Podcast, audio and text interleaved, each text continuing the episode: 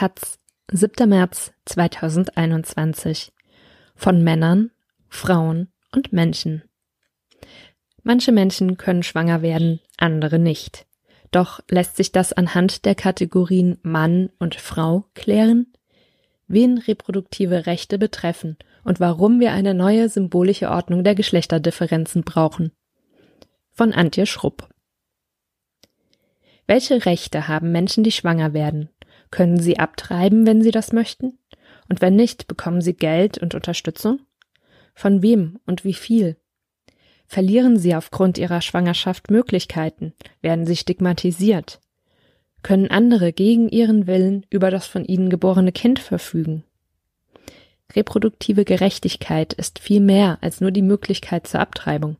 Es geht um die Frage, wie wir gerechte Verhältnisse schaffen, wenn der entscheidende Maßstab für Gerechtigkeit, nämlich Gleichheit, nicht gegeben ist.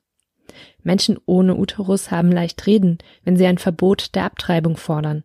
Sie können nicht ungewollt schwanger werden. Menschen mit Uterus haben wiederum leicht reden, wenn sie Leihmutterschaft verbieten wollen. Sie können ihre Kinder ja selbst zur Welt bringen. Es ist nicht möglich, reproduktive Gerechtigkeit herzustellen, indem man alle Menschen gleich behandelt, wie wir es normalerweise gewohnt sind. Denn, im Hinblick auf ihre reproduktiven Fähigkeiten sind die Menschen nun mal nicht gleich. Patriarchale Gesellschaften lösen dieses Problem bekanntlich über das Konzept Geschlecht. Neugeborene, von denen man aufgrund ihrer Genitalien annehmen kann, dass sie später einmal schwanger werden können, werden in eine eigene Kategorie namens Frau gesteckt, für die die Rechte der normalen Menschen alias Mann in vielen Sprachen dasselbe Wort nicht gelten. Auf diese Weise haben Menschen ohne Uterus über Jahrtausende die Schwangerschaften anderer kontrolliert und reglementiert. Dank des Feminismus gehen diese Zeiten zu Ende. Die Frauen haben sich organisiert, gegen ihre Diskriminierung gekämpft, sich Zugang zu materiellen Ressourcen und Einflussmöglichkeiten erstritten. Heute stellt sich nun die Frage, ob konsequenterweise nicht auch die Zuordnung von Geschlecht und Biologie selbst aufgelöst werden muss. Darüber sind Feministinnen derzeit allerdings heillos zerstritten. Die einen gehen davon aus, dass jede Kategorisierung von Menschen aufgrund der reproduktiven Differenz inhärent herrschaftsförmig ist.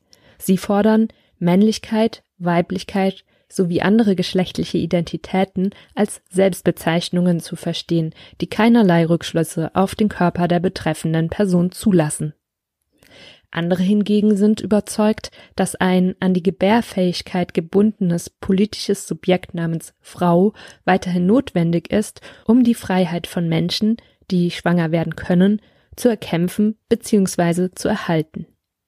Tatsächlich ist die Zuordnung von reproduktiver Differenz, kann schwanger werden oder nicht, zur Geschlechterdifferenz, weiblich, männlich, nicht binär, uneindeutig.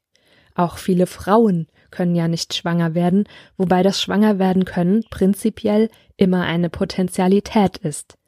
Nicht alle Frauen haben einen Uterus. Nicht alle Personen mit Uterus können schwanger werden. Nicht alle Personen, die schwanger werden können, werden es auch. Nicht alle Personen, die schwanger werden, führen die Schwangerschaft auch zu Ende. Der Verweis auf die Uneindeutigkeit von Biologie ist aber ein schwaches Argument gegen binäre Geschlechterkonzepte. Selbst wenn man nämlich die Kriterien für korrekte Chromosomen, Genitalien und Hormone äußerst streng definiert, fallen immer noch über 98 Prozent aller Neugeborenen exakt in eine von zwei reproduktiven Varianten. Biologische Intersexualität existiert natürlich, aber sie ist nicht der Grund, warum die traditionelle Geschlechterordnung hinterfragt wird. Die allermeisten Menschen, die sich als trans und oder nicht binär verstehen, tun das, obwohl ihre Körper in reproduktiver Hinsicht vollkommen eindeutig sind. Eine neue symbolische Ordnung der Geschlechterdifferenzen ist vielmehr notwendig geworden, weil die traditionelle patriarchale Ordnung ihre Legitimität verloren hat. Wenn Frauen individuelle Rechte haben, homosexuelle Paare Familien gründen, in-vitro-Fertilisation Schwangerschaften ohne Sex ermöglicht und Kinder drei biologische Elternteile haben können, muss zwangsläufig genauer hingeschaut werden. Wovon ist in einem bestimmten Kontext die Rede? Geht es um Frauen? Geht es um Menschen, die schwanger werden können, wollen, waren? Geht es um Menschen, die menstruieren? Geht es um Feministinnen, also um Menschen, die patriarchale Strukturen bekämpfen? Geht es um Flints, um Frauen, Lesben, Inter, Nonbinäre, Transpersonen, also um Menschen, die etwas anderes als traditionelle Cis-Männlichkeit verkörpern? Es ist sinnlos, sich darüber zu streiten, welcher dieser Begriffe besser oder schlechter ist, denn die Frage ist, worüber will ich sprechen und welcher Begriff ist in diesem Kontext der zutreffende? Dass die Begriffe sich vervielfältigen, mit denen wir über das Themenfeld Gender, Geschlechterverhältnisse und Reproduktion sprechen, zerstört nicht etwa das politische Subjekt Frauen, wie manche befürchten. Ganz im Gegenteil. Es ist ein Zeichen dafür, dass die Themen, die Feministinnen am Herzen liegen, in der politischen Debatte inzwischen einen Grad an Komplexität erreicht haben, der ein differenzierteres Vokabular erfordert als das klassische Frau-Mann-Schema, in das die Realität früher gepresst wurde. Feminism is the radical notion that women are people heißt ein beliebter feministischer Spruch und das gilt eben trotz aller biologischen Unterschiede auch für die Reproduktion. Dass Frauen schwanger werden können, heißt nichts anderes, als dass Menschen schwanger werden können, wenn auch nicht alle. Erst wenn wir das verstanden haben, können wir reproduktive Gerechtigkeit neu definieren indem wir sie dann nämlich auf die Frage zuspitzen, ob die Verhältnisse so sind, dass ein gutes Leben auch für Menschen garantiert ist, die schwanger werden. Denn eine biologische Wahrheit ist ganz unabhängig von sozialen und politischen Veränderungen sicher.